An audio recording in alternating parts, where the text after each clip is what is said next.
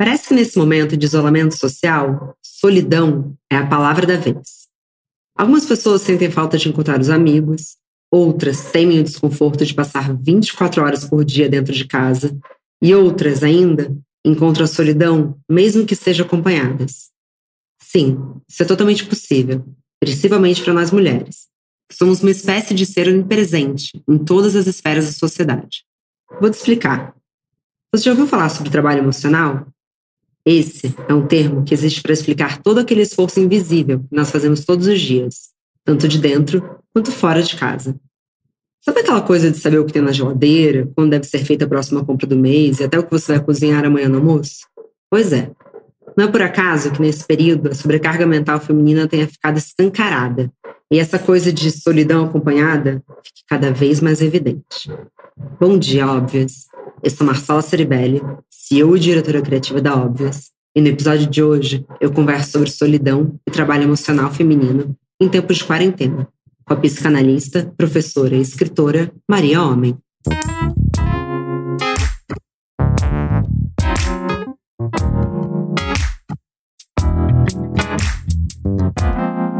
Bom dia, óbvias.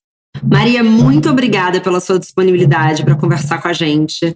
Eu super acompanho o seu trabalho pelo YouTube, conheço seus livros, mas eu queria que você começasse se apresentando para quem ainda não te conhece. Quem é Maria Homem? Sou eu. E quem é uma pessoa? Bom, aí é um universo, né? Vai lá saber o que a gente sabe da gente ou vai lá saber o que a gente é, né? Isso é a base da psicanálise, é você ter uma ideia de eu que transcende muito o eu consciente. Então, eu sou psicanalista e trabalho com esse transcendente em muito ao eu. Assim, se é para dar uma definição, né? É difícil mesmo de responder essa é pergunta. É uma definição um pouco peculiar, mas eu iria nessa aí. Mas bom, enfim, prazer, obrigada pelo convite, que bom, e vamos, vamos conversar. Prazer. Maria, hoje a nossa conversa vai passar pelo trabalho emocional, carga mental feminina e até a solidão, que é uma consequência disso. No seu livro, Coisa de Menina, uma conversa sobre gênero, sexualidade, maternidade e feminismo, você passa por algum desses conceitos. Mas vamos começar falando sobre o trabalho emocional? O que é e por que está diretamente conectado às mulheres? Olha, isso é uma, é uma grande questão. A gente até fez uma série de vídeos no canal. Bom, esse conceito já tem décadas, né? É que ele está chegando no Brasil agora e a gente está com consciência disso agora, depois de uma onda feminista que se pergunta, afinal, quem é que trabalha e como é que cada um trabalha. Então, esse emotional labor, trabalho emocional, carga emocional, carga mental, o que, que é? É aquele a mais de trabalho que normalmente é a mulher que, que carrega para pensar tudo o que acontece, sobretudo nos territórios da casa e da organização do andamento da família e da própria casa. E que está claríssimo agora em tempos de quarentena.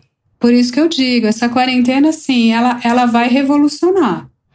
Ela vai girar, vai fazer girar, vai fazer uma rotação nos papéis, porque assim não dá para o, o, vamos dizer, o homem, ou um parceiro, ou a parte que faz um papel mais masculino da relação, sair para trabalhar e não saber onde fica. Querida, então me ajuda aqui, pega lá, onde guarda essa comida? O que, que é Tupperware? Como é que lava? Peraí, como é que aperta o botão? Ah, peraí, é, caiu, ai, quebrou. Aí você fica olhando diante do que quebrou. Né? Então, assim. É um pouco desse trabalho invisível que a gente tem sem perceber, né? É, e que você vai sabendo das coisas. A gente tem uma consciência, tem um saber, tem um, um trabalhar para deixar tudo à disposição para o outro fazer. Isso é o famoso ajuda. Me ajuda a lavar a louça, né? Então, é assim, teve uma esponja, teve um pano, teve um secador, teve um papel, teve o lixo onde põe, vai para esse lixo, vai para esse triturador, quebrou, não quebrou, quem chamou o técnico para consertar, como é que é que faz para girar a, a, a engrenagem para que você possa usufruir da engrenagem ou trabalhar nela. É como se, para você poder trabalhar, vamos chamar, mesmo que seja um trabalho doméstico, lavar uma louça. Para você poder fazer isso, tem todo um trabalho prévio e que está desenhado já em cima de, de toda uma rotina para que você possa fazer isso. Sim. Quem faz esse trabalho? Esse é um trabalho invisível. Como é que a gente se sustenta numa, na classe média para cima, numa classe média alta alta? Você terceiriza esse trabalho. Então, você fala para alguém preparar tudo para você coordenar. Só que mesmo aí, vamos dizer, você tem muito dinheiro, você tem o staff. Você tem que coordenar seis pessoas que vão te servir. É, as mulheres ainda cumprem esse papel, elas ainda são as gestoras, mesmo quando existe funcionários cumprindo a operação. É, aí, aí te, vamos, vamos fazer clichê, porque às vezes é bom a gente clichêrizar um pouco, porque evidencia a verdade, né? Eu, eu gosto do clichê, ele é uma condensação da verdade. Então, aqui, é, a, a, a, o homem diz, mas você não trabalha, eu te sustento, eu pago tudo. Então, o mínimo que eu quero é que esteja a comida na hora que eu. Enfim, alguma coisa assim. O detalhe é, o dinheiro, ele tem que ser transformado naquela comida na mesa na hora certa e aquela roupa certa e limpa naquela gaveta. O dinheiro não é igual a comida nem roupa. Então, tem um trabalho material e simbólico que faz essas transformações. Afinal, trabalho é isso. Trabalho é transformação né? Até em física, é a força aplicada no deslocamento. Isso que é trabalho, lembra? A fórmula matemática. Para você deslocar algo de lugar, de estado, de essência, você tem que operar em cima daquilo. Então, não é assim, eu trabalho e você cuida da casa. Não. Eu trabalho e você trabalha fazendo toda essa orquestração, mesmo que seja a orquestração de transformar o meu capital em todos os objetos dos quais eu usufruo, inclusive o seu corpo, que está jovem, bonito, sarado, que você também passou horas no cuidado de si, que também é um imenso trabalho. Isso é um outro tópico da carga mental, que, que é o, qual é a carga? É você se fazer um objeto desejável continuamente. E você trabalha, você é. trabalha dos pés à cabeça. Você sabe o, quanto que é, custa de tempo, de libido, de energia para você cuidar do cabelo, da sobrancelha. Vamos, vamos voltar daqui para cá, né? O cabelo, a cor, a tintura, o corte, a sobrancelha, o rímel, o cílio, a cirurgia, o nariz, a boca, o dente, o clareamento, o make, a roupa, a moda, tal, a barriga, o peito. Tá vendo? Eu tô descendo e não acabou. Sim. E aí, se você tá no útero e se você pariu, aí você tá com muito mais trabalho para fazer. Porque aí é todo, todo o teu corpo, todo o teu entorno, todo o teu ambiente, toda a tua casa e todo um outro ser ou outros seres que você também vai dar conta. Então, agora, como é que é a, a, os homens se a gente está falando numa relação hétero, como é que é você entender quantas fraldas a gente troca por dia? E não é dar uma trocada numa fralda. Porque é isso que é interessante do que tem acontecido hoje, né? Porque, sem dúvida, se a gente está falando de um, enfim, de um novo homem e que se acha até muito interessante por ser novo homem, e ele é esquerdo macho ou direito macho, muito legal, um cara muito interessante, muito cool, ele dá uma trocada de fralda. O que é dar uma trocada de fralda? O que é fazer uma comida? Geralmente eles vão cozinhar uma vez no mês, eles vão postar no Instagram mas na verdade não foram eles que perceberam que precisava fazer compra no mercado, não foram eles que foram no mercado comprar, eles apenas cumpriram. E muito provavelmente no meio desse processo, esse homem deve ter perguntado para a mulher: Mas como é que, onde é que é mesmo que fica a tábua? Quer dizer, o tempo todo. A tábua, a faca, qual gaveta da geladeira, como é que eu guardo, o que, que eu tirei, o que, que eu coloco de volta no lugar, porque tem essa parte. Eu fico muito pensando quando que a gente assume que as mulheres levam mais jeito para isso. Porque eu acho que é uma crença que é esperada. Então, por exemplo, eu sou uma mulher que não levo nada a jeito para nada disso. Então, é uma grande decepção, assim, porque é, eu vejo amigas minhas falando, não, mas eu prefiro que eu lave a casa porque eu faço melhor. Eu prefiro lavar a roupa porque eu lavo melhor. Eu não, eu faço tão mal quanto qualquer pessoa, então a pessoa tem que fazer comigo. Mas eu não acho que elas façam melhor, eu acho que elas assumiram isso na cabeça delas. Quando que essa crença entra na gente? Olha, ela tá há milênios, essa crença. E aí você pegou um ponto muito bom, que é o seguinte: dá muito trabalho educar. Dá muito, muito trabalho, é muita energia. Aí, aí a gente já está indo para a segunda camada da questão, que é como mudar esse estado das coisas. Como, como ajudar a, a construir outro padrão de relação que é o que desejamos. Aí você vai ter um duplo trabalho, porque é, você vai ter que um sensibilizar o outro, convidá-lo para toda essa nova dinâmica, que é muito cansativo, porque é com conflito. Não é sem conflito que você vai botar alguém para trabalhar, concorda? Se a gente está falando que é trabalho, a gente está falando que isso é a grande disputa contemporânea é essa. Quem faz? Quem, quem entrega? Quem tem tempo? Tô ocupado. Aí eu também. Segundo, você vai ter que falar, olha, é, não é assim, poderia ser assado. Ó, eu já aprendi desde pequena e isso tem a ver com o livro que eu fiz com um homem, aliás, que é o, que é o Contar do Caligares, e que a gente foi dizendo disso, como é que os gêneros são constituídos e construídos, não são nada naturais. A natureza, ela não é bionívoca. Ela não tem dois grandes grupos. A natureza é altamente complexa. Então a gente tem milênios de formatação mental para que a gente faça essa divisão social do trabalho e cada um se ocupe de grandes territórios. O detalhe é que desde a modernidade, sobretudo desde a Revolução Industrial, a gente mudou o paradigma e a gente disse o seguinte: olha, todos somos sujeitos iguais perante a lei, perante o outro. Então, eu observo a, a, a forma de se colocar no mundo também de um padrão que tem que é europeu, ou, enfim, que não é a tradição escravocrata brasileira, que tem sim uma diferença do homem brasileiro para essa separação de papéis. Claro, porque se ele teve babá, por exemplo, crescendo nessa classe média brasileira, ele tinha babá, aí ele teve a mãe.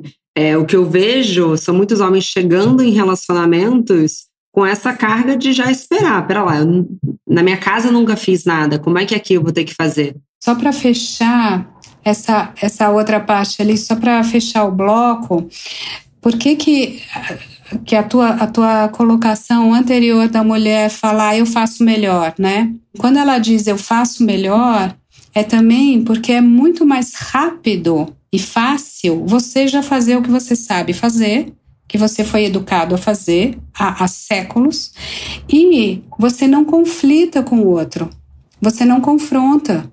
E você, mesmo que o outro esteja afim, vamos supor que é com menos conflito, ele está afim, realmente ele está entendendo, ele está ouvindo a nossa conversa hoje. Agora, nesse minuto, caiu uma ficha gigante na mente dele. Ele é um novo homem. Vamos, vamos sonhar, vamos pensar isso, vamos pensar que a gente está aqui é, também é, sensibilizando né, subjetividades. Aí ele fala: Nossa, é mesmo, eu fui criado assim, eu tive a babá, eu tive a mãe, agora eu estou projetando na mulher inconscientemente. Meu Deus, eu como, eu durmo, eu sujo roupa, eu sujo chão. Peraí, eu tenho filho, tá, eu tenho todo um universo para me ocupar. Eu quero me apropriar desse universo. Isso é bom também. Isso não é só trabalho, isso também é um privilégio. Isso é vivência, isso é experiência. Só que eu não sei como fazer. Eu não sei nada. Na verdade, eu sei mais ou menos. A verdade pura e simples é que a gente tem mais conhecimento acumulado tem mais habilidade sobre isso. E o trabalho? Aí o trabalho, eu ousaria dizer que é quase o oposto. Por quê? Porque é como se a mulher fosse sempre tratada levemente como café com leite, tanto que ela ganha menos. Tanto que ela é, aspas, explorada, faz, trabalha, faz tudo, ela faz bastante, e o homem leva muito crédito. Quantas vezes você não ouviu a pessoa dizer: Eu fiz o projeto, eu fiz a apresentação, eu toquei a pesquisa, eu implementei isso aqui, e na verdade vem o teu VP, teu diretor, e enfim, o chefe, o que se apropria disso porque ele é superior na hierarquia. E ainda há vários homens nos topos das hierarquias. Então, é como se a gente tivesse essa, esse espelho invertido, onde a mulher no espaço doméstico, privado, ela diz: Deixa que eu faço, que eu arrumo mais rápido, melhor, e dá licença, estou impaciente, eu faço. E no espaço público, do trabalho, ah, tá bom, já entendi, você já fez, você já produziu, mas daqui que eu alinhavo. Daqui que eu vou dar a condução, então. Tudo bem, você fez tudo, a base, a direção, quem vai dar sou eu, né? A diretriz da ação, a entrevista, a coletiva. É como se. A, e a gente concede isso. A gente concede isso como se inconscientemente a gente supusesse que o outro sabe mais e que um lugar de autoridade está há muito tempo mais atrelado a um lugar do masculino. Então a gente tem que quebrar essas duas coisas simultaneamente. E a gente está fazendo nada mais, nada menos que solver isso, quebrar isso, não totalmente, mas em grande medida a gente está quebrando isso. E eu diria, é irreversível. Porque, um, a modernidade aconteceu e é irreversível, todos tão, temos um desejo radical de sermos sujeito, de poder amar, trabalhar, pintar, projetar, construir ponte, carro, cozinhar, fazer sexo, enfim, tudo o que a gente quiser. E dois, a própria forma de vida que a gente inventou economicamente falando, ela é unissexual. Na verdade, ela é assexual. Quem está aqui diante de um computador, como a gente, não precisa ser um homem nem uma mulher, não é? Quem lê um livro, quem pensa, quem discute, quem escreve, não tem a ver com útero, não tem a ver com pau. Agora, criar filho é comum, só que gerar o filho e amamentar a prole muito frágil ainda é do corpo da mulher. Sim. Então, só para encaminhar a discussão em algum momento, a gente também tem que falar sobre isso. Era meu próximo ponto. Como que a gente educa esses meninos? Porque o, onde eu vejo que está a base para essa transformação é, seria de fato educar meninos que entendam que eles não vão ajudar, eles vão se responsabilizar.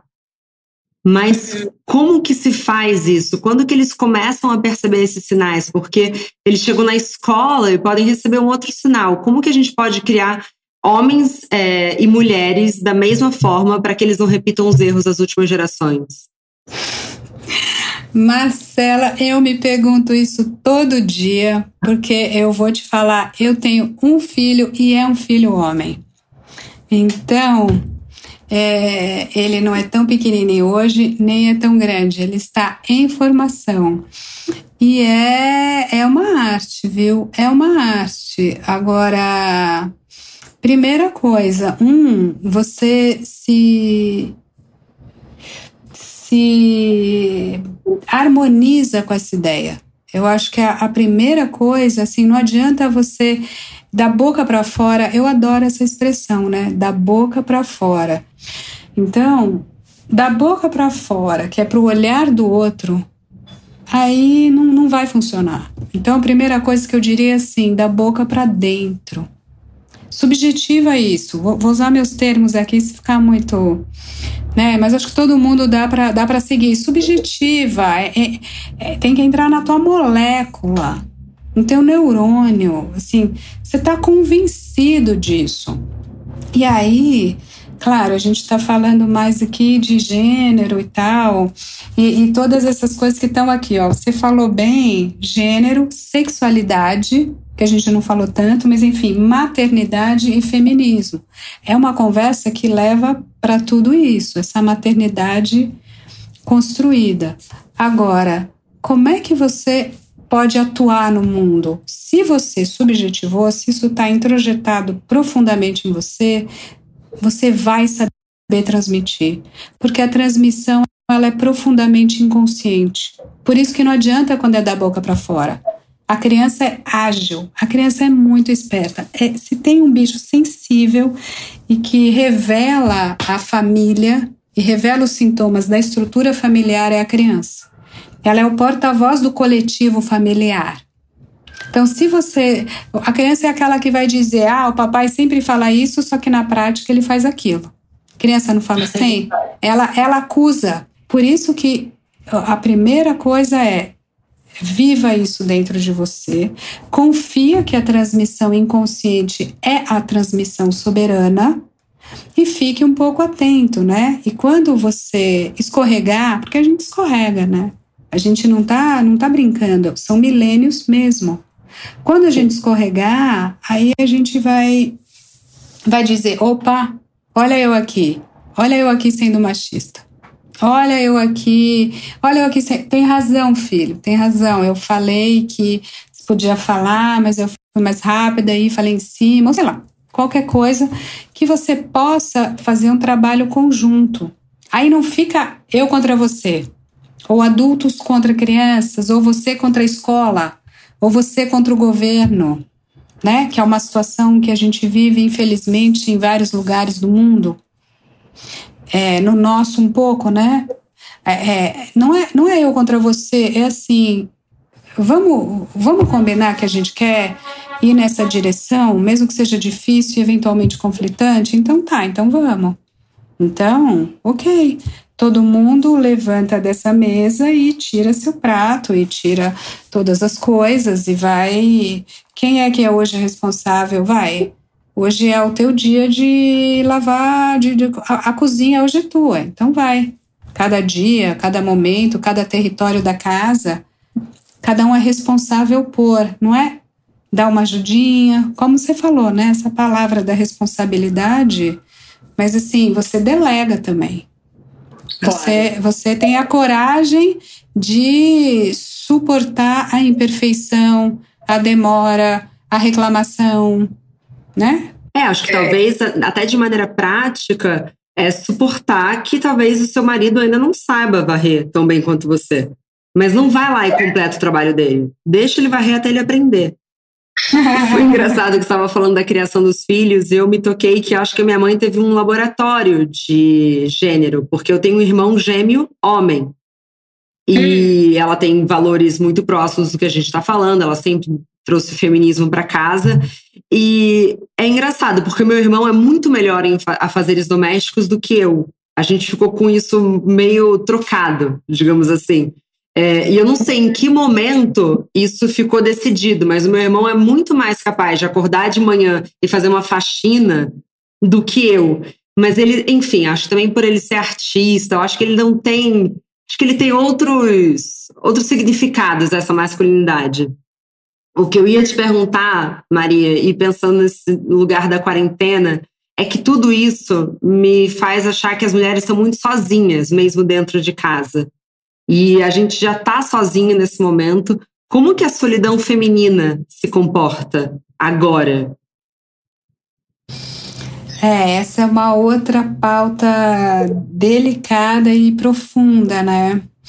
É, eu acho que só para só fazer um pequeno contraponto logo no começo aqui, eu acho que a gente tem essa solidão feminina, sim, e que foi, inclusive, historicamente articulada há pouco tempo, né, em termos históricos, menos tempo do que lá atrás no passado, que é uma maneira de dividir para governar. Acho que não foi consciente dos homens tirarem as alianças femininas, mas de alguma maneira se a gente estava estável nesse lugar, né, de, de sororidade, de elo muito claro, né, alguns livros que estão aí fazendo muito sucesso, né?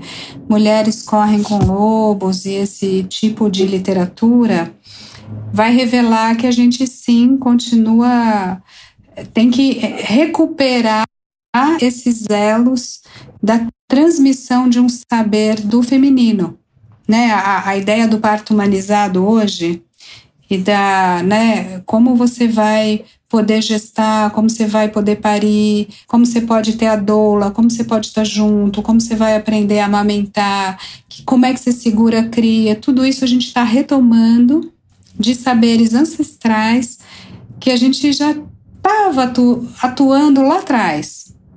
E essa mesma modernidade é como se ela tivesse cortado essa relação entre as mulheres e aí a gente vai se ver ou se viu como rival. E qual é o problema? O problema é que você vai ter uma identidade de ser mulher sempre atrelada ao falo que seria masculino. Então, que quem é você na sua vida? É aquela que conseguiu um bom casamento, que tem um bom dote, que subiu na hierarquia da corte, que subiu de classe social, que ficou a mais bonita com as amigas, né? Então vamos pensar a organização dos núcleos adolescentes. Ou o roteiro de cinema, roteiro de série. A série Teen ainda hoje vai colocar as, as amigas rivais, não vai? Não vai Sim. falar. Então, assim, é uma estrutura que está toda montada, ainda hoje, século XXI, para colocar é, o, o falo aqui, o homem aqui e as abelhas femininas em luta para alcançar o sacrossanto lugar de proteção e identidade. Essa é a estrutura propriamente fálica, patriarcal, é, androcêntrica, que de alguma maneira a gente está querendo desmontar. Então, como é que a gente vai sair dessa solidão da rivalidade? Porque é isso que eu estou colocando, né? Essa solidão tem muito a ver um, com uma primeira posição de perder o apoio do grupo, essa competitividade entre as fêmeas, e dois, o homem ou o outro, ele sempre é um estrangeiro que você quer dominar, controlar, não perder. Então, você também não tem um pacto de tranquilidade e confiança com esse homem, porque você continua na luta. Você é ensinado para falar, casou, mas saiba, o jogo não está ganho. Saiba disso. Porque então vai continuar. Se faça bela, se faça desejável, se você tem um bom casamento, então o outro sempre pode querer estar tá lá e vai, não é? O que que, o que que isso implica? Mais solidão. Em que momento você pode relaxar e estar tá com o outro, com, com num elo de parceria ou de confiança e com as outras mulheres? Talvez a gente esteja agora começando a experimentar isso, começando a construir isso, o que não é fácil, porque aí a gente vai entrar num tópico que é a relação aberta ou fechada que dá para a gente fazer um gancho, né? Não sei se você quer entrar nessa seara, mas assim. Eu amo essa seara, se você quiser entrar. É, é porque eu tenho a teoria de que toda, toda geração de 22 anos acha que inventou a relação aberta, mas na verdade ela tá toda. O tempo todo ela sempre existe, mas sempre parece algo muito jovem. Mas eu acho que questionar a maneira como a gente se relaciona é, é, uma, é a coisa mais básica, na verdade, para a gente entender por que, que os relacionamentos não dão certo do jeito que eles estão hoje. Mas para mim, a conta não fecha. Porque do que eu vejo dos casais abrindo relação, eu vejo que eles têm tanto problema quanto os casais de relação fechada. E eu acho que as mulheres continuam sozinhas, elas, elas ficam sozinhas no ciúme numa relação fechada, e muitas vezes elas ficam sozinhas numa abertura de relação que é muito mais passiva do que ativa para elas. Faz sentido? Uhum. Claro, claro. Então, então é, é, é, isso, né? Como que, como que a gente vai é, rearranjar os pactos de confiança. Primeira coisa, você tem que estar tá em paz com você mesmo, com o seu corpo, com a sua sexualidade, com o que você quer, vai, vou, vou seguir você, com o que você quer atuar ativamente, o que você quer buscar, que questão você tem. Se o teu desejo é, é ele passa por você fazer uma experimentação de vários parceiros. Se o teu desejo não passa por isso, então assim, eu, eu, claro, tá convencionado e a linguagem ela é convenção, ela é submetida ao coletivo. Então eu também falo aberta e fechada, mas sem dúvida esses nomes não são apropriados, porque é assim, uma relação que ela é monogâmica ou poligâmica, que eu acho que são os nomes mais objetivos, elas podem ser igualmente abertas ou fechadas. Você pode ter uma relação monogâmica profundamente aberta e uma poligâmica muito fechada. A abertura ou fechamento é uma posição subjetiva. Então, como que você se permite a abertura de si mesmo na relação que você está?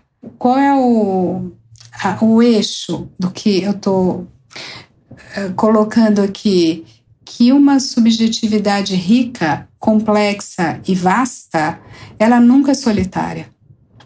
Ela nunca é sozinha, ah, radicalmente, porque você está em paz com você mesmo e teu universo subjetivo é rico. Ele tem mil objetos, objetos mentais, objetos psíquicos. Você você está lendo aqui, daí você está vendo um filme, depois você viu uma série, você conversou com alguém, você teve aquele encontro sexual, você teve aquele outro encontro, você conversou isso com teus filhos, teu marido, teus parceiros, ou outro com teu passado, com as amigas. Enfim, então aí é um, é um você tem uma segurança da sua subjetividade densa. Ela tem uma densidade. Então, por exemplo, ah, o lugar do ciúme, talvez ele não faça tanto sentido. Talvez ele não faça tanto sentido, a não ser como uma fantasia sexual. Aí tudo bem, porque isso é clássico do feminino, inclusive.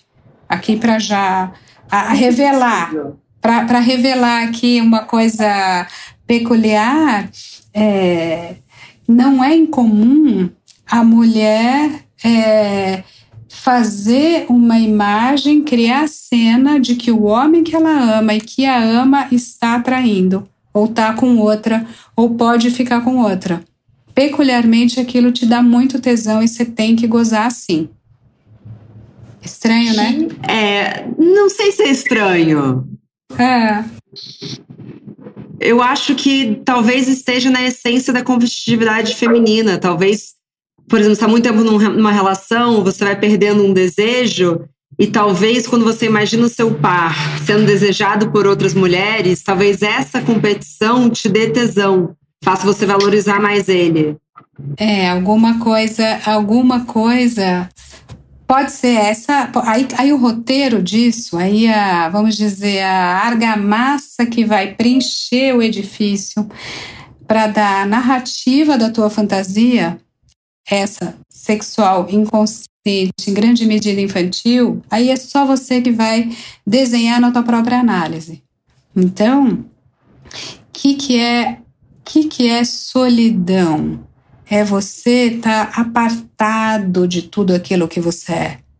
É você não ter a menor ideia de nada disso que a gente está falando. Todo esse território levemente estranho, levemente enigmático, misterioso do seu próprio ser, do, do, do, do, que é você, você não tem noção daquilo. Então, quando você tem que ficar em casa, quando você tem que ficar convivendo com essa pessoa, tem que fazer aquele trabalho, tem que fazer aquele sexo, no fundo, você está sempre com a sensação de que você não está no teu corpo, você não está na tua vida, você não está inteiro dentro daquilo. Você está um pouco em outro lugar. Você está um pouco fazendo cena. Você tá, você não está ali, sabe, biando a sapô. Você não está bem na tua própria pele, você não está dentro do teu ser. E, e essa é a base dessa solidão e até de uma posição melancólica, que pode vir a se tornar um extremo de melancolia ou uma depressão. É isso? É isso que é depressão, ansiedade, pânico. Tudo isso é, é uma forma do seu do seu ser gritar: eu não estou entendendo nada e estou sofrendo. Não, me perdi de mim, não não tô, né? Agora, isso, e aí é, muita gente me pergunta isso, e é outra outro, outro vídeo que a gente fez para o canal, que é essa divisão que eu acho muito necessária de sempre voltar entre solidão e solitude. Porque isso é uma solidão, você está sempre na falta de objetos e numa posição de queixa. Não tenho amigo, não tenho namorado, não tenho marido, não tenho filho, não tenho. Ou tenho, mas estou sozinho, tem, né? como se esses vários objetos do mundo estivessem voando por ali sem conectar. Um monte de bexiga de gás, balão de gás que você não consegue pegar, que está sempre voando. Agora, em sendo que você tem essas relações, que você está inteiro, que você está, claro, inteiro na medida de interesse a existir. E a gente sabe que a incompletude é a base do sujeito. Mas, enfim, se você está mais próximo àquilo que é você, o que você gosta, o que você pensa, o que você faz, tem uma real autenticidade, sem ser grosseira, sem ser agressiva, sem ser assassina, ainda assim, você não consegue se separar de uma posição de radical solitude que é humana porque a gente é só. A gente é radicalmente só no nascer, no crescer, no reproduzir, no envelhecer e no morrer. Acabou. Não tem, é uma é uma planta. É uma planta, é o ciclo da vida. Só você ri quando você ri. Você pode até, até rir com o outro, mas assim, o riso, aquele que vem, ele, ele é teu. E às vezes o outro é tá rindo de uma coisa idiota e você, isso é teu chefe, ou se, poxa, alguém que você não acha muita graça, se você tem posição de poder suficiente para não rir, você não ri, você até fala, meu que otário, qual é a graça? Ou muitas vezes você está se sentindo diminuído diante da turma, diante do grupo, você é adolescente, não tem muita noção até do que você acha engraçado ou não, e você ri e se sente idiota por rir. Ou se sente idiota por não rir e não sentir com o outro. Isso é solitude, é, é radical momento em que só você sente o que você sente. Quando qualquer ser vai morrer, é só ele que vai morrer. Você pode ser metralhado ao mesmo tempo. Pode ser um campo de extermínio. É gás para todo mundo. Aquela sensação radical de perda da vida é só tua. Então, se a gente se apaziguar também com isso e poder suportar que a vivência subjetiva humana é radicalmente solitária, no melhor sentido do acontecimento, do evenement, ok, você vai ver que a gente vai fazer muito menos estrepulia para escapar disso.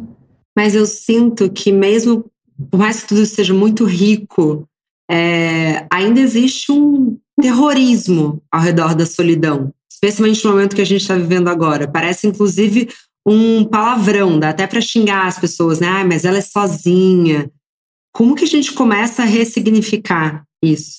A entender e abraçar essa solitude? Quais são os primeiros passos para a gente abraçar isso como uma verdade nossa?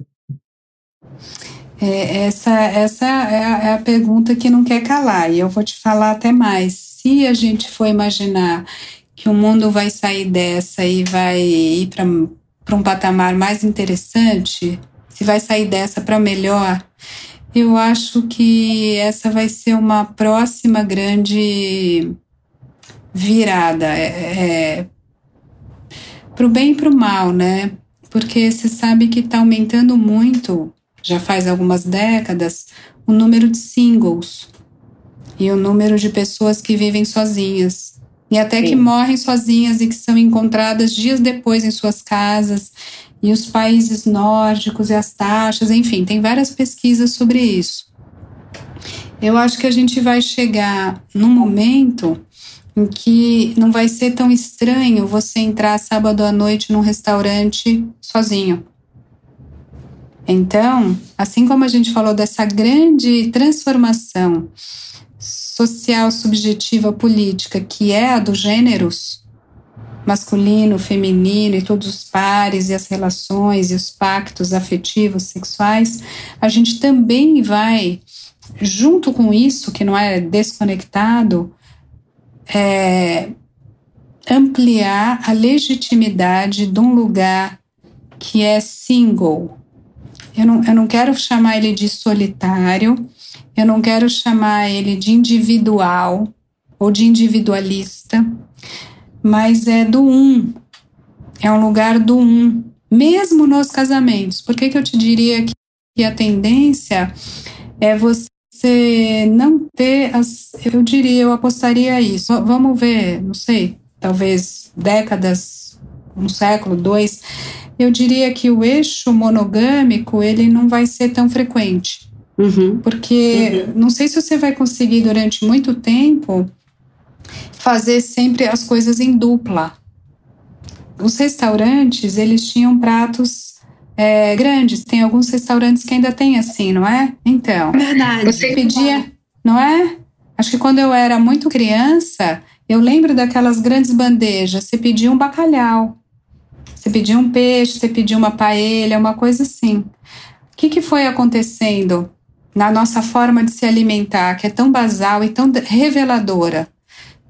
Tudo hoje é individual, porque quem disse que eu tenho que combinar com você o que a gente vai comer agora. Claro, se a gente está cozinhando, a gente talvez faça uma coisa comum.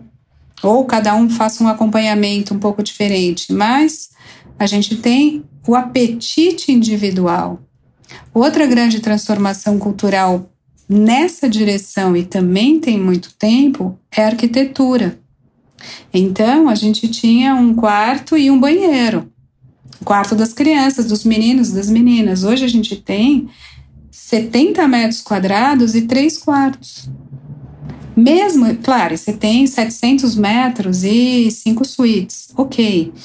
Isso só revela que qualquer que seja a formatação econômica, a tendência é a individualização dos territórios, dos comportamentos, dos gostos, dos apetites, das jornadas. Mas isso é muito bom.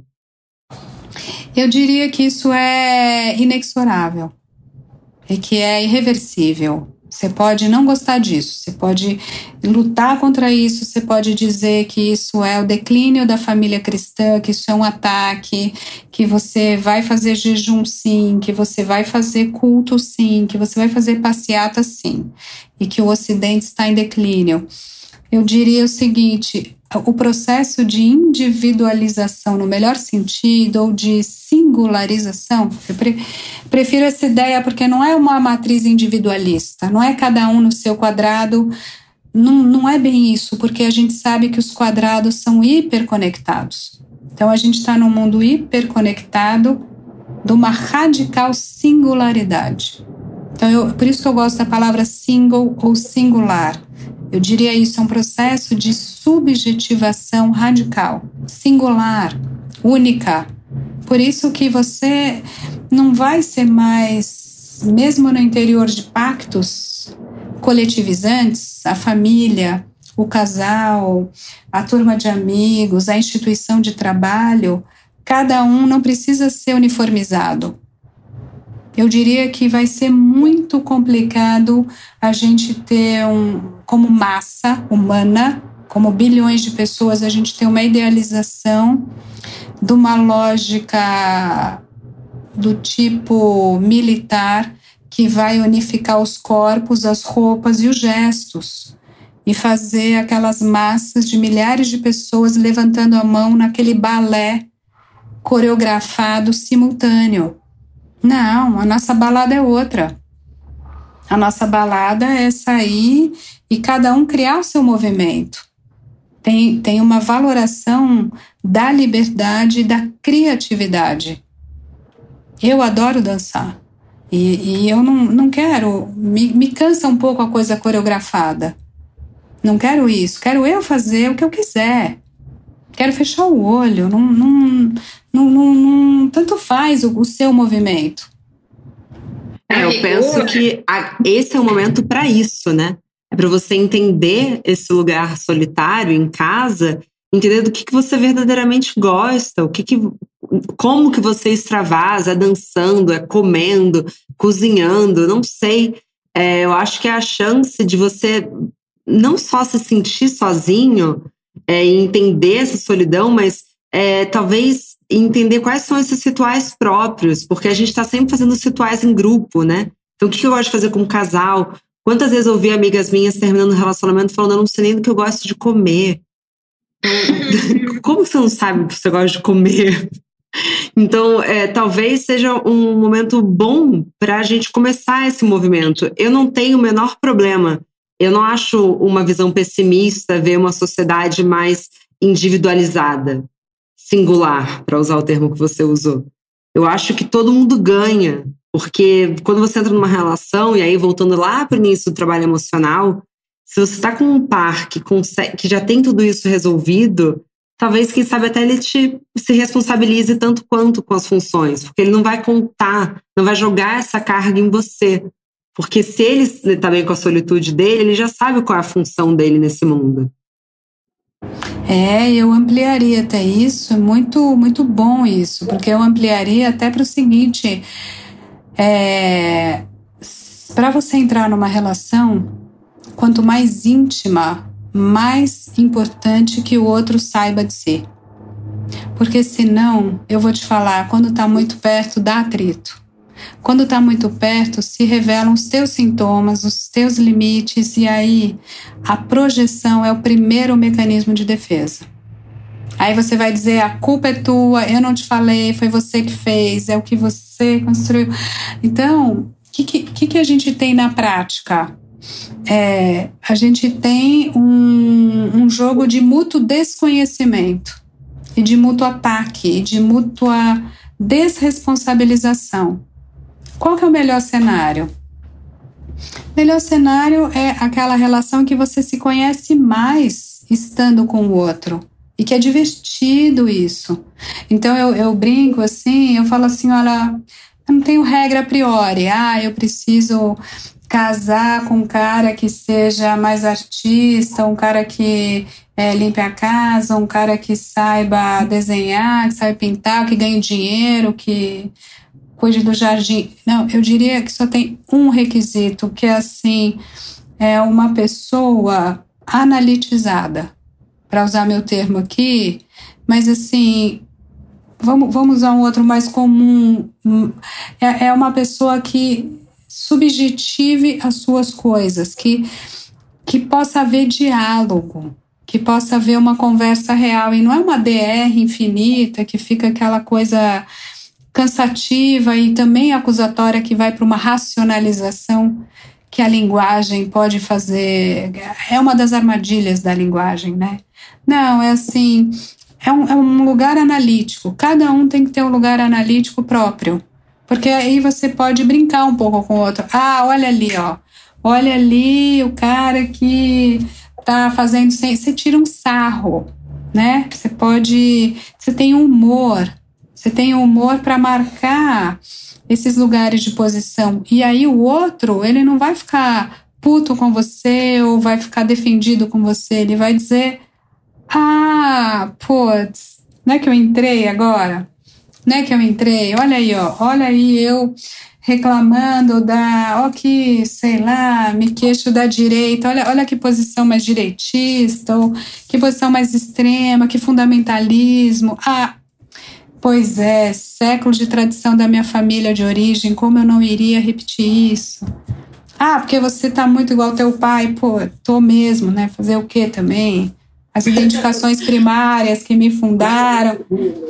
Então, entende? Então, assim, tanto faz o que você é. Não é que você precisa ter uns, sabe, checklist exata, como você se preparar para ter uma relação, mas assim, se você vai desarmado e se você tá afim de conhecer, tanto a si, quanto ao outro, quanto o que está rolando no mundo e quem somos nós no mundo, vai. Vai, que assim, funciona, funciona. Eu, eu acho interessante eu acho interessante se relacionar, não é?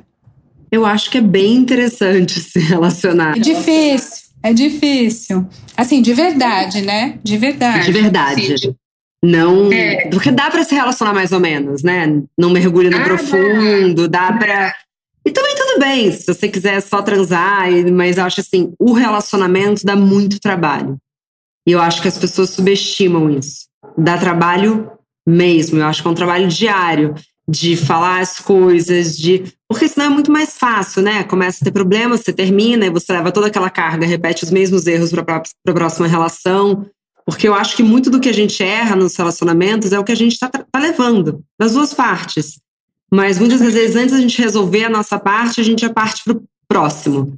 Então, é, não estou falando que eu sou contra terminar antes que. Mas não, eu acho que é importante você primeiro cuidar do que você tem ali. E vai dando muito trabalho mesmo, nas profundezas.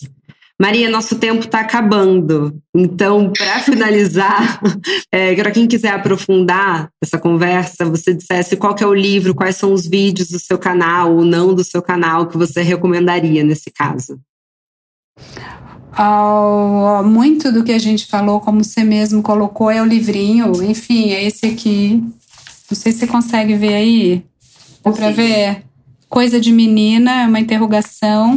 E aí, bom, eu já contei que a gente foi fazer o primeiro e último lançamento do ano até agora, que tinha uma série, mas a gente já fez e está revendo Coisa de Menino que muito do que a gente falou hoje também e nesse embate, nesses lugares identificados de homem e mulher, a gente também achou que valia a pena fazer um outro livro.